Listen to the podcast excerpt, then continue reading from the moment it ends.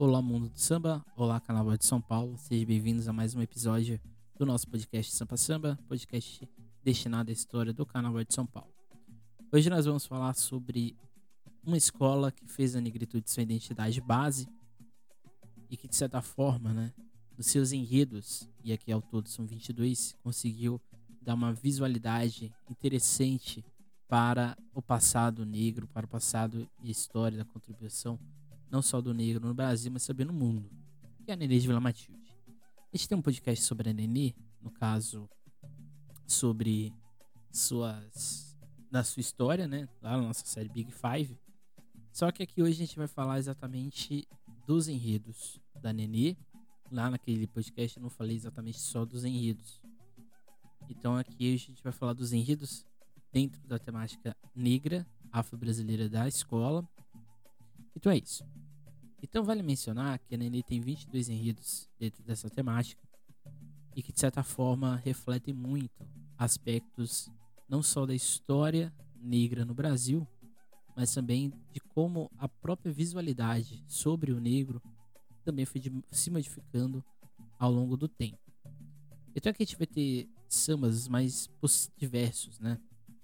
Aqui também vou me basear na minha pesquisa de, de mestrado, em que eu analisei seis sambas da Nenê, né? Chica da Silva de 1959. Esse samba ele se baseia no seu ineditismo na época, né? De falar de uma personagem negra na década de 50. É, e de certa forma, a Nenê é a primeira escola de samba a falar de um personagem negro com destaque. Embora a historiografia aponte o Salgueiro como a escola pioneira nessa temática, né? Com, Chico, com os Zubitos Palmares em 1960, a, a Nenê já tinha feito uma, uma história de personagem negra em 1959. Outro samba que eu analisei aqui, também a gente vai analisar, é O Sonho do Rei Negro, de 1978, e a escolha deste samba foi baseada na ideia de um tema abstrato, né, de se falar na igualdade racial no Brasil. O samba de 1982, Palmares, Raízes da Liberdade, essa escola é exatamente esse enredo, é um ponto de virada dentro da, da, da, forma como o negro é visto dentro da Nenê de Vila Matilde e também dentro do Carnaval de São Paulo. A gente tem um podcast aqui que a gente fala do, da temática ou da temática afro dentro do Carnaval de São Paulo. E lá a gente analisa exatamente o ano de 82, quando seis escolas falaram dessa temática. Outro samba que a gente analisa, que a gente vai falar aqui hoje, de maneira bem breve, óbvio, né? É o, é o também tem origem de 1979, e esse enredo ele comemorava os 40 anos da Nenê e a escola usa da negritude, dessa ideia de, de raça, para evidenciar o seu passado e evidenciar a sua relevância cultural perante a cultura brasileira. Outro samba que a gente utilizou, a gente vai também ver aqui hoje, é Narciso Negro, de 1997. Esse talvez seja um dos sambas mais cantados dentro da quadra da Nenê e um dos sambas mais cantados do Carnaval de São Paulo. Embora o de não tenha vencido, o que gerou, o que deu esse aspecto né, de grandiosidade para o Narciso Negro foi exatamente a identidade, ou vamos dizer assim, o ponto de virada, outro ponto de virada, né, só que aqui dentro da própria Nenê de Vila Matilde, a escola, a partir de 97, se reencontrou dentro de seus enredos e de sírios. E o último samba que a gente vai também analisar aqui, a gente também analisou, é o Chica, Chica Convida no Palácio da Nenê, a festa é para você, esse desfile é 2012 e ele retorna a Chica da Silva e, portanto, ali, né, faz uma, re, uma releitura da própria, da própria figura, né, da própria personagem, que é a Chica da Silva. Só que nesse enredo de 2012 a figura, a Chica, né, se apresenta de forma muito mais abstrata do que no enredo de 1959. Bem, a Nenê tem vários sambas que poderiam ser citados aqui, né? A gente pode falar de 2001, que foi o último título da escola, a gente pode falar mais recentemente, né, de Moçambique, o Tsiri da Negra Lídia de Oxum, o Tsiri de Emanjá. A gente também tem Candeia. A gente tem vários sambas aí que poderiam ser falados da Nenê, mas enaltecimento de uma raça também. Vários sambas poderiam ser falados, né? Castro Alves também, a gente vai falando aqui, vem, vão vindo vários. Mas a questão é que dentro desses sambas que a gente vai analisar daqui a pouco, esse, essas obras elas, elas identificam, edificam esse passado afro-brasileiro que a escola possui. Talvez hoje, etnicamente dizendo, se assim podemos falar, a escola não tenha uma presença tão majoritária do negro dentro da sua quadra. Porém, isso é isso é muito claro, né?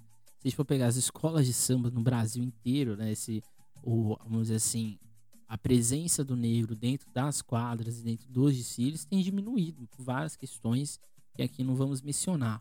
Mas talvez a principal delas é exatamente o poder aquisitivo para estar dentro de uma escola de samba que, né, vamos dizer assim, é caro. É caro você estar dentro de uma de um de escola de samba e não é tão fácil você estar mais nas alas de comunidade como era antigamente. Hoje tem uma exigência quase que militar dentro de uma escola de samba. Mas o fato é que, mesmo assim, a Nenê tem uma presença negra muito forte hoje na quadra, tem uma presença muito forte dentro dos seus enredos, mas mais do que tudo, uma escola que tem uma presença negra dentro de toda a sua história. Né? E aqui pode vir pessoas falando: ah, mas na fundação da Nenê não tinha só brancos, não tinha só negros, tinha alguns brancos. Ok, mas a escola tem a identidade. Ela se identifica com uma escola negra, né? O próprio seu Nenê sempre dizia né, que falar dos enredos dessa temática para ele era muito mais especial do que falar de, desses enredos para outros, né? Conversando com pessoas dentro da escola, você vai perceber que os sambas que elas se lembram logo de cara são os enredos dentro dessa temática ou que orbitam nesse tema. Então não é uma coisa assim genérica. Poucas escolas de São Paulo têm essa afirmação e essa identidade negra, né? Você tem a Vai Vai, você tem a Peruche, você tem a camisa, que são escolas que se identificam com essa temática e se sentem bem dentro dela. Né? Então, agora a gente vai analisar essa, esses sambas que a gente viu lá, que eu anunciei lá no, no início. Né? Então, é, no governo populista de Getúlio Vargas, as escolas de samba sempre estiveram ligadas a um desejo de uma construção de uma identidade nacional forjada pela intelectualidade modernista. No, no desejo de legitimarem o ritmo afro-brasileiro, as escolas de samba sempre operaram no âmbito da negociação. Por isso que seus enredos, o discurso oficial e o nacionalista sempre prevaleceu. Nesse contexto, até mesmo as escolas pioneiras na temática, né, Nenê, em São Paulo e o Salgueiro, no Rio de Janeiro, sempre buscaram de alguma forma se, se encaixar dentro dessa lógica da oficialidade das temáticas, né, aqueles enredos ufanistas, nacionalistas. No caso da Azul e Branca, né, da Nenê, vários temas seguiram essa linha patriótica. Além do governo de vagas, outro evento que deve ser destacado das temáticas e discursos das escolas é o período após o golpe militar civil-militar de 1964, que coloca um freio em certas mudanças que se iniciavam nas temáticas dos cortejos, o que fez a própria linguagem do carnaval ter de se adaptar ao período.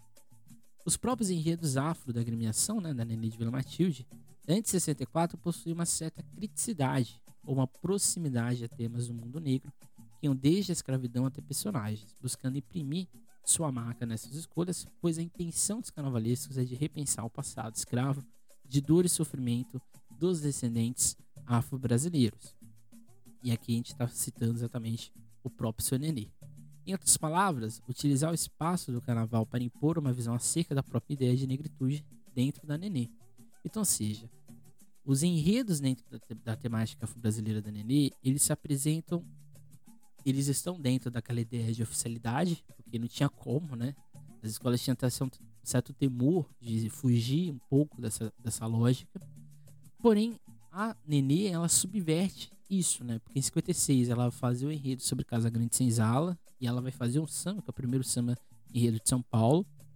E alguns anos depois, mais precisamente três anos depois, a escola já vem com Chica da Silva em 59. Então, ou seja, não é uma coisa gratuita, a escola tem dentro dessa, dessa percepção de que o carnaval ele não pode ser somente visto como uma, vamos dizer assim, um enaltecimento de uma história do Brasil que é branca. Então a escola já tinha esse pensamento, né? O próprio Sr. Nenê, ele, sempre diz, na, não só na entrevista do livro dele, Memórias do Sr. Nenê, mas também no áudio, na entrevista oral que tem no Museu da Imagem e do Som, feita pelo Algovon Simpson, Lá você percebe muito bem que o Serenê tinha essa visão. Ele poderia não ser um militante do movimento negro, mas ele tinha essa consciência, ele tinha essa percepção da afirmação da figura do negro. Então, ainda mais na Nenê, que a escolha dos enredos passava muito pela ideia familiar. Né? Quem, quem, quem escolhia os enredos, né? quem desenvolvia os enredos era exatamente a família do seu Nenê não só eles, né? Tinham outros integrantes da escola, mas tudo que se iniciava, né? Por isso que a Nenê tem enredos tão culturais do seu passado, principalmente na década de 80, 90, início dos anos 2000, é por causa dessa afirmação da negritude, dessa afirmação de sociedade que o seu Nenê tinha, assim como o seu filho Betinho. Então, ou seja, nada é gratuito dentro de uma escola que se diz quilombo do samba, que se diz um reduto de gente negra na zona leste de São Paulo e na cidade de São Paulo. Em 1978, a escola já passa por uma protagonismo maior do negro, ou seja, esse negro já é um pouco mais crítico, inclusive, e até mesmo a forma como os sambas se apresentam vão se modificando. Então, seja, se a gente for analisar as temáticas dos enredos da Nenê, a gente vai perceber que a Nenê fala mais de heróis e personagens dentro da história negra, são cinco no total, Dentro dessa lógica, a gente tem uma formação mais abstrata da imagem do negro, da sua história, que são seis, seis enredos ao todo. Dentro da temática histórica, né, nesse âmbito histórico, a gente tem seis, quatro sambas. Dentro dessa ideia do regional e do CEP, a gente tem, ou seja, de homenagem ou a cidades, ou até mesmo a países, a gente tem três. E religiosidade, a gente tem apenas dois. Então, ou seja, a Nenê não não se preocupa, ela não segue uma linha afro-religiosa, que é uma, uma questão, uma, um, um aspecto muito interessante dentro da Nenê, porque é muito comum, quando a gente vai fazer um enredo afro, a gente ir direto para a religiosidade, né? Para Umbanda, para o Candomblé, para Kimbanda e outros vários é, vertentes. Mas a Nenê, ela não seguiu e ela não segue essa lógica, né? A Nenê, ela segue mais uma lógica da afirmação da identidade negra em sociedade claramente se pode ter outros aí, né? Outros pesquisadores, outras pessoas que dizem que isso é uma visão um, um pouco romantizada de analisar a escola. Mas se você pega a letra dos sambas, se você pega a melodia de cada um desses sambas, se você pega os desfiles de cada um desses sambas, desses enredos, né? Você vai perceber que não é o romantismo. A escola tem sim essa percepção. Pode ser que essa visão o que essa afirmação não seja hum, a todo momento militante, né? não seja totalmente crítica, mas de 80 em diante isso começa a aparecer dentro dos enredos da Nenê e isso começa a ser mais constante, principalmente. Então, na divisão que a gente né, faz aqui dessas temáticas, a ideia do abstrato é que é mais comum dentro da temática afro e os temas religiosos aparecem em menor quantidade. O interessante é notar que dois temas se repetem, que é Zumbi dos Palmares em 1954, no desfile dos 450 anos da cidade, isso é muito emblemático, né?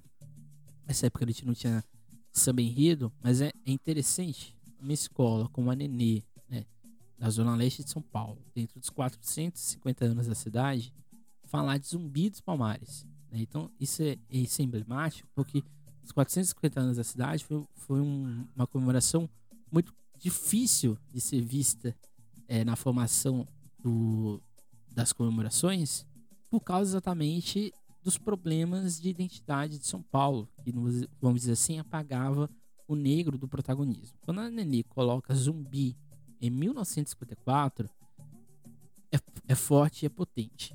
Não longe disso, em 82, ainda no regime militar, a Nenê coloca zumbi dos Palmares de novo quando o regime militar já começava a abrir né, as suas portas para o início, de, o, vamos dizer assim, para a, recondução democrática. E a Nenê volta a falar de zumbi em 82, então, ou seja, 54, os 450 anos da cidade.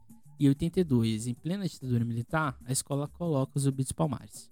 Já a Chica da Silva ela aparece em 59, como a gente disse que é um dos primeiros enredos dessa temática no Brasil.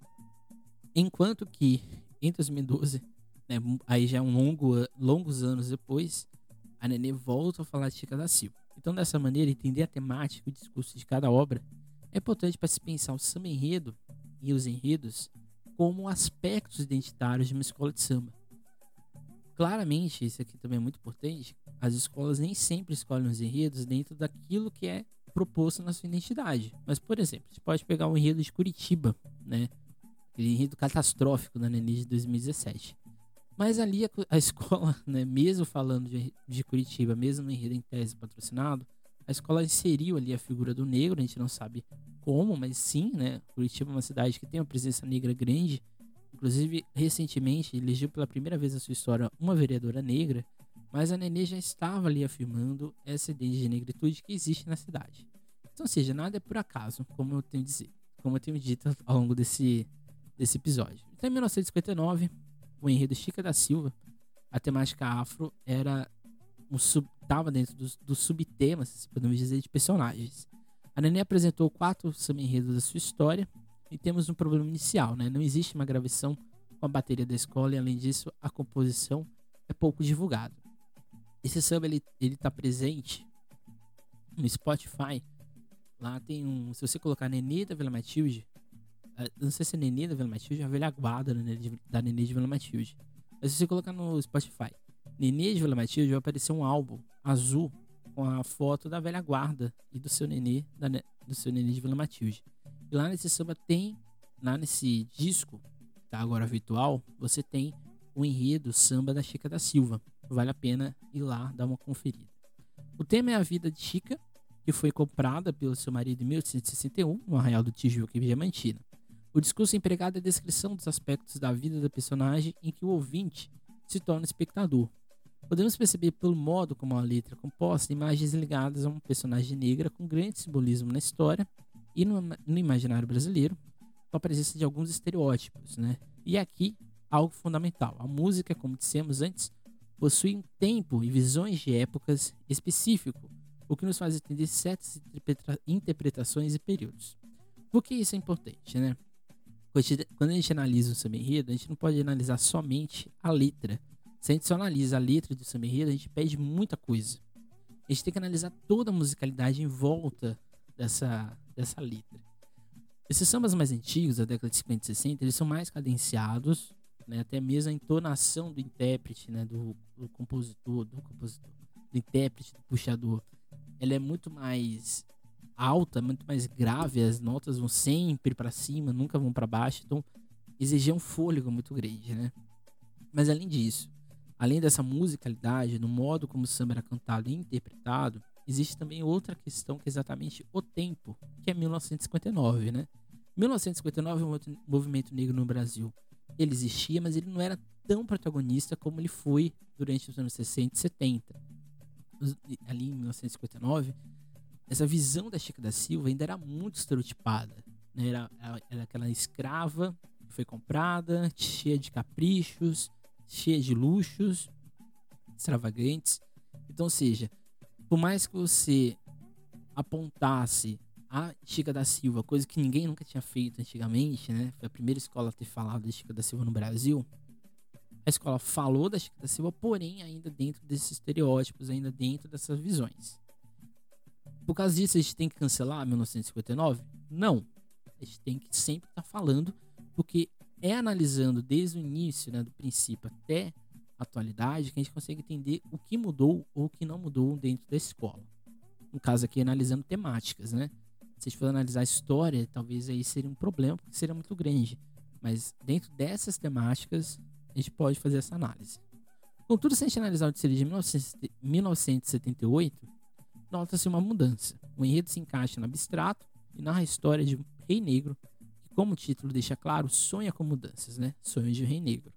Mas, no decorrer da escuta, a gente pode perceber o tema, o sonho deste negro, que é um rei na visão da escola, é o da igualdade entre negros e brancos, como o fim deste trecho bem coloca, né? E o progresso de uma raça hoje é realidade, que aqui é um trecho do Odyssey. Aqui a ideia de progresso, de progresso possui duas visões possíveis. A positivista, em que se busca apenas uma evolução ou aquela que é feita a partir do ponto de vista de que se está em busca de uma certa equidade de direitos em sociedade. Porém, observando o discurso, não fica claro o enaltecimento do negro. A letra não é muito descritiva sobre o enredo em si, mas lendo descrições do desfile realizadas dentro da Folha de São Paulo, em 78, a gente vê que o enredo e o discurso eram muito mais amplos. Então, dentro do desfile da escola, né, o povo começou a aplaudir e se manteve assim, até o fim da apresentação do enredo Sonhos de um Rei Negro, cujo desenvolvimento começava na África e terminava no Brasil com a miscigenação, gerando hábitos alimentares, religiosos, pelés e negros escritores em alusão a Carolina Maria de Jesus. A Carolina Maria de Jesus, ela foi uma figura que fez sucesso exatamente nos anos 70 e é interessante a Nenê colocar ela dentro do Oticile, porque no samba, se você for analisar o samba de 1978, Sonho de Rio Negro, você não percebe que a escola está fazendo essas comparações, tá inserindo esses personagens, mas ela estava fazendo dentro do seu Oticile. Nessa época também o samba enredo, ele não era avaliado como ele é hoje, né? ele era avaliado em letra do samba e em melodia. Então não precisava ser, vamos dizer assim, uma junção perfeita dentro da, da, da, da forma como era feita. Além disso, esse samba ele é muito parecido com o Narciso Negro, só que não, não no caso, né? A temática do Narciso Negro de 97 é muito mais crítica do que em 78, mas em 78 a escola já estava falando desse tema, né? dessa visão. Se cruzarmos as duas fontes em questão, né, o Samba Enredo e esse trecho do jornal da Folha de São Paulo, percebemos que o discurso da agremiação, que começava a colocar certo protagonismo na figura da negritude, mantinha uma visão um pouco crítica da ideia de miscigenação. Então a composição oscila entre uma crítica ao mito da democracia racial, uma vez que seu tema principal é o sonho desse rei negro. Um ponto interessante visível no Tsiri, mas que o samba não aborda, é a alusão a Carolina Maria de Jesus, escritora do quarto despejo, e assim nós temos o samba que não é descritivo, e sim interpretativo do enredo. Diferente de 82, né? 82 a escola já coloca, vamos dizer assim, um, um chuta o balde, literalmente, e já está mais próxima dentro do discurso do movimento negro brasileiro naquele período, já que Zumbi foi e ainda é, queira o presidente da Fundação Palmares ou não, um dos principais, uma das principais figuras da história brasileira. Vale destacar que 82 foi o último ano de uma sequência de três enredos afro. Em 80, Samba é Magnitude de uma Raça. E 81, Axé, Sam, Axé Sonhos de Candeia. Então, assim, em 82, a escola iria para Palmares, Raiz da Liberdade, que combina na homenagem ao líder do quilombo mais famoso da história brasileira.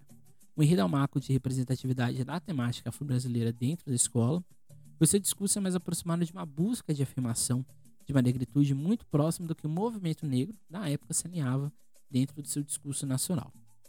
O discurso empregado na composição é de força e de busca de liberdade, colocando Zumbi como um personagem ativo na história. Alguns trechos explicam isso, né, como se cuida branco que o negro não tem senhor, ou Zumbi lutou até que a morte o libertou e uma nova aurora começou, que colocam o herói como grande personagem da história e cultura negra no Brasil. E outra importante questão é a proximidade com o fim da ditadura e com o discurso crescente de liberdade, bem como da busca de representatividade popular, o que faz de TT2 um samba aqui, na minha visão, principalmente, é um dos mais importantes da discografia da Nenê e do Carnaval paulistano. Muito desse tom mais crítico passa pelo carnavalesco Edson Machado, que buscava no entre sobre Zumbi empregar um discurso de contestação do racismo e afirmação da negritude, e também pelo compositor Jangada. Né? Na entrevista à Folha de São Paulo naquele ano, o Jangada, que foi compositor do samba, ele disse que o negro no Brasil em nada modificou sua posição desde os tempos da escravidão. Para ele, as escolas de samba são hoje quilombos permitidos pela sociedade branca. E é muito importante essa frase, né? Quilombos permitidos pela sociedade branca. E aqui é uma crítica, inclusive, à própria escola de samba, né? Porque a escola de samba, de certa forma, já que em 82, a, a escola, entre aspas, já estava aceitando participar desse jogo, né, nesse jogo, nesse duelo em que só um ganhava, que é exatamente o branco, e vai pouco a pouco não só elitizando a cultura brasileira, mas também elitizando a própria ideia de carnaval. E aí a gente pode fazer várias críticas ou apontamentos futuros, né? Isso vai de encontro também daquilo que a gente foi discutindo ao longo né, desse episódio, né, que é exatamente que as escolas de samba elas vão se modificando dentro das suas temáticas. E essa modificação perpassa pela ideia do movimento negro, já que o movimento negro ele também passa a reinterpretar um pouco mais, inclusive a sua militância em São Paulo, se utilizando inclusive das escolas de samba e também dos seus personagens, ou seja, do seu ambiente. Além disso, né, outro ponto muito importante é que por mais que as escolas de samba e alguns dirigentes não fossem do movimento negro, alguns inclusive negavam o movimento negro, achavam que o movimento negro era muito elitista, principalmente pessoas dentro da Vai Vai e do Camisa Verde e Branco, mas é inegável que há um discurso paralelo. Por mais que não sejam do movimento negro, existe, existem exatamente proximidades desses discursos. É como se os dois, por mais que não fossem unidos, não fossem, eles não convergiam na mesma ideia, eles andavam em paralelo dentro da mesma perspectiva e dentro do mesmo ideal, que era exatamente a afirmação do negro sociedade, o fim do racismo e uma maior igualdade social e racial. O enredo de 89, Eu Também Tenho Origem, segue um raciocínio parecido com o de 82, porém com dois outros aspectos que são distintos, né? que exatamente a temática do negro é colocado dentro do aspecto cultural e na homenagem aos 40 anos da escola. Foi uma forma da escola também fazer uma crítica ao próprio carnaval estaria se distanci distanciando de suas origens, o que se nota pelo título do enredo bem taxativo, né? Eu também tenho origem. O filho do seu nenê, o Betinho, ele diz em entrevista à Folha de São Paulo que o discurso que o samba seguiria era de uma reflexão sobre a perda de identidade cultural do negro e do pessoal que faz cultura de rua. Com o enredo vem a proposta de um novo tipo de carnaval, mais barato, sem um brilho do carnaval sul maravilha, mas que tenha mais a ver com a gente. Um carnaval que anuncia um próximo Brasil onde não existe a divisão entre culturas de classe. Como a letra diz, né, não quero ser alienado à cultura nem escravo do luxuoso carnaval. Quero manter a tradição do meu samba pé no chão na Avenida Central. E aqui a alusão exatamente ao sambódromo. O que se alinha ao pensamento do filho do fundador da agremiação e que a composição coloca muito bem, a proposta de mostrar a força da negritude da Nenê, se mantém mesmo num contexto de perda da cultura e apagamento do negro, e aqui em 82 já era bem latente, em 89 já era bem latente, inclusive. Por isso mesmo, o samba é pouco mais contestador, até mais que 82, o que indica também o momento pelo qual o país passava, e democratização, formulação de uma nova constituição e ação mais contestadora do movimento negro, que influencia e modifica a partir do centenário da abolição em 88 a construção dos desfiles de temática africana e afro-brasileira. Inclusive, é muito parecido, né? Porque em 88, a Nenê não fez enredo sobre a temática do negro. Assim como Salgueiro, né? Salgueiro em 88 não fez enredo negro lá no Rio de Janeiro. Porém, em 89, o Salgueiro fez o enredo é, Templo Negro em Templo de Consciência Negra, e em 89, a Nenê faz o Tem Origem. Então é muito parecido, né? É, anda muito em paralelo a história da Nenê do Salgueiro dentro da temática negra, dentro da temática brasileira. É muito parecido, é muito semelhante, até mesmo as transformações que foram aparecendo dentro das escolas nesse sentido. Só que dentro da Nenê há um protagonismo do negro como figura, né, como personagem. No Salgueiro, isso foi mais sendo isso foi indo mais, principalmente no final dos anos 60, dos anos, no início dos anos 70, para uma lógica mais afro-religiosa, coisa que a Nenê não seguiu, mas que o Salgueiro foi por esse, por esse lado. Então, assim, essa mudança na abordagem tem uma maior afirmação no enredo de 1997, Narciso Negro. O tema é parecido com o de 78, por isso se aproxima da afirmação de negritude e de identidade do ser negro, o que é explicado no próprio título, né? Este narciso não é aquele que remete apenas o ponto de vista do narcisismo puro e simples, como um desequilíbrio da beleza, mas o de enxergar a beleza e a afirmação, o que faz esse um dos enredos sambas e desfiles mais importantes da discografia da escola e do carnaval brasileiro na abordagem da temática brasileira. Narciso é aquele mito grego em que um homem ele era tão fascinado pela sua beleza que ele vê um, a imagem dele no espelho d'água ele vai tentar buscar, né? Ele vai tentar tocar, ele cai e morre, né? E é basicamente isso.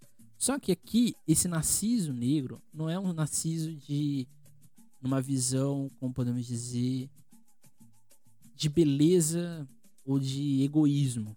É um negro que se olha num espelho, vê a sua figura e ali ele se identifica e tem orgulho da sua beleza, da sua identidade.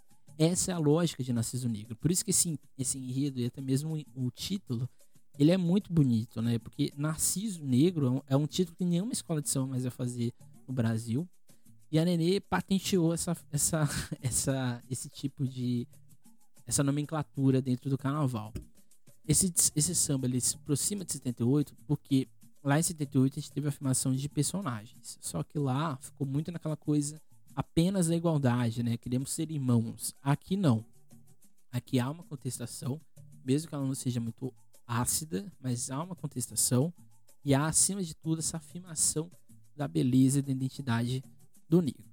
A justificativa da temática do mito de Narciso se encontra no fato de que Narciso Negro é pura reflexão sobre o orgulho de ser negro no espelho da fria lâmina da exploração humana e aqui citando a sinopse da escola. O samba concretiza aquilo que a sinopse do enredo também descreve.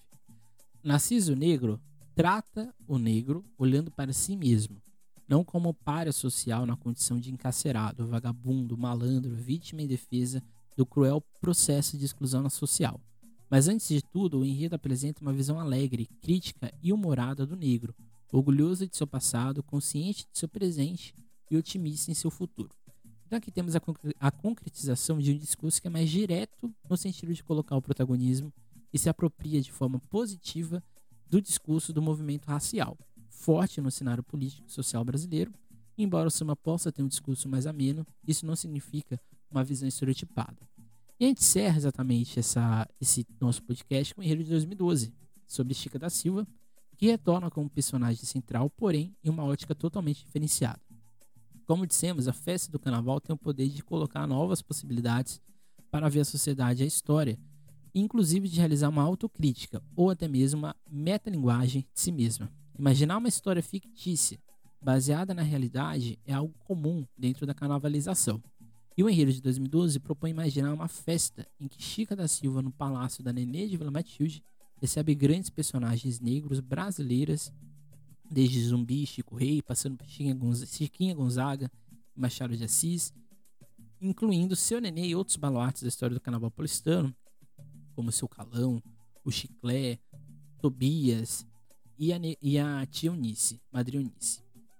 Nesse contexto, nesse contexto, o tema mescla história, heróis e personagens em uma grande abstração da história de Chica da Silva que ganha novos discursos, a sinopse exemplifica isso ao tratá-la como mulher forra e rainha mineira.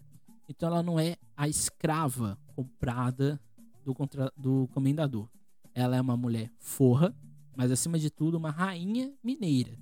Pode parecer é, banal esse tipo de nomenclatura, esse tipo de expressão, mas dá muito, dá um outro sentido a um personagem. Se eu, se eu menciono você apenas como uma mulher comprada pelo comendador, eu estou gerando não uma afirmação da sua identidade, eu estou colocando um outro estereótipo dentro da sua figura. Agora, quando eu menciono você como uma rainha mineira, como uma mulher forra, forte e assim por diante, eu estou colocando um adjetivo a mais, um adjetivo positivo dentro da sua figura. Então, observando a construção de discurso dos diversos temas que compõem o enredo afro, podemos perceber a variedade com qual o assunto foi tratado e como o discurso foi se modificando com o tempo, o que mostra a importância da escola, da escuta do samba, da pesquisa sobre as letras e do posicionamento da escola perante a história e cultura negra. A história da Nenê indiretamente se constitui dentro do signo da negritude, que se manifesta em seus desfiles antes mesmo da inserção da temática no Rio de Janeiro. O que vemos nas narrativas da Azul e Branco é, da Azul e Branca é uma abordagem do negro em três eixos, né? O da realeza, ou seja, o negro como um rei, e aqui em vários aspectos, né? O de de Zumbi, o tem origem, da Chica da Silva. O negro ele é posto como uma realeza, é como se ele fosse uma figura real, é como se ele fosse um, um personagem poderoso dentro das suas decisões.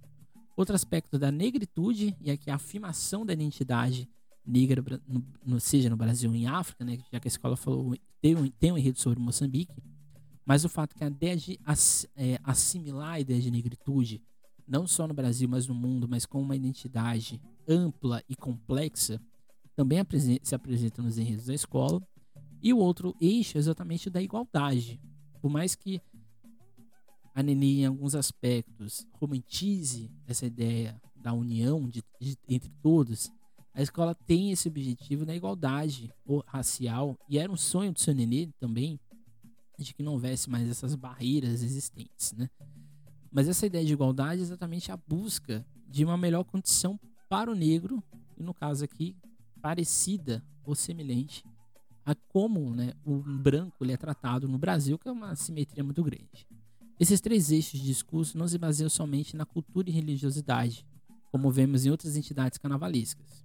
No caso da escola fundada por seu Nenê, é um participante em que, ao longo do tempo, foi se protagonizando e se tornando mais ativo na sua representação dentro da política, sociedade e história. Então, os sujeitos que contam os sambas e que contam o negro dentro da escola são sujeitos ativos, são sujeitos que possuem uma autocrítica, né? São, são sujeitos que sabem o que fazem e sabem o que querem, se assim podemos dizer. Além disso, as palavras dentro dos sambas são bastante interessantes. Por exemplo, a gente tem é, a menção de escravidão, escravidão não, de escravo dentro dos enredos da Nenê apenas uma vez dentro dos 22, que é no enredo de 89. E quando a palavra escravo aparece, ela aparece de uma forma contestadora, porque ela diz eu não quero ser alienado à cultura e nem escravo desse luxuoso carnaval. Além disso, as palavras que são voltadas para a ideia de escravidão dentro da Nenê aparecem poucas vezes nos enredos. Por exemplo, a palavra senzala aparece duas vezes, a palavra escravo aparece duas vezes, por exemplo, a palavra, sei lá, feitor, solidão, sof sofrimento, quase não aparecem nessas letras.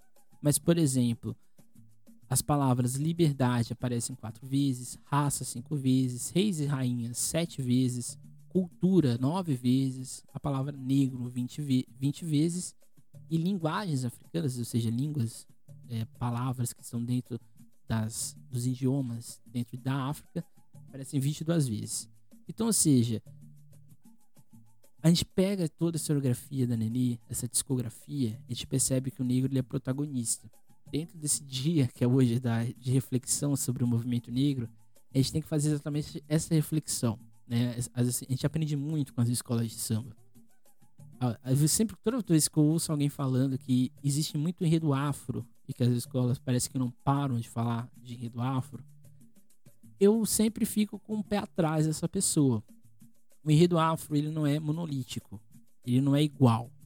Se eu fizer um enredo sobre o orixá esse ano, e ano que vem eu fazer um enredo sobre o mesmo orixá, eu vou ter uma outra interpretação, eu vou ter uma outra análise, porque não é igual. Se eu vou fazer uma análise da história de Zumbi dos Palmares hoje, vai ser totalmente diferente de 82, assim como foi totalmente diferente de 54. Se a gente for fazer uma análise da ideia de preconceito, de racismo dentro do Brasil, vai ser totalmente diferente esse ano do que aconteceu cinco, dois anos atrás. Então, ou seja, a temática afro é muito longa, muito afro, muito vasta. O Brasil tem quase 400, mais de 400 anos de história em que o negro está dentro do nosso país. A África tem mais de 50 é, países, tem mais, tem milhares de etnias, milhares de histórias para serem contadas. Então, assim, a gente está apenas no início. Então, se você não gosta de enredo afro, vamos dizer assim, fique calmo, porque vai vir mais e quanto mais a gente tiver, melhor a gente aprende. Porque se mesmo com os que a gente tem, e olha que é em quantidade grande, a gente não aprende, imagine se não tivesse. Então é isso, gente. Não deixe de seguir a gente nas redes sociais, é arroba canal SP, deixe também ouvir, ver os vídeos lá no Subistas da Depressão. É isso, até mais, tchau e reflita sempre.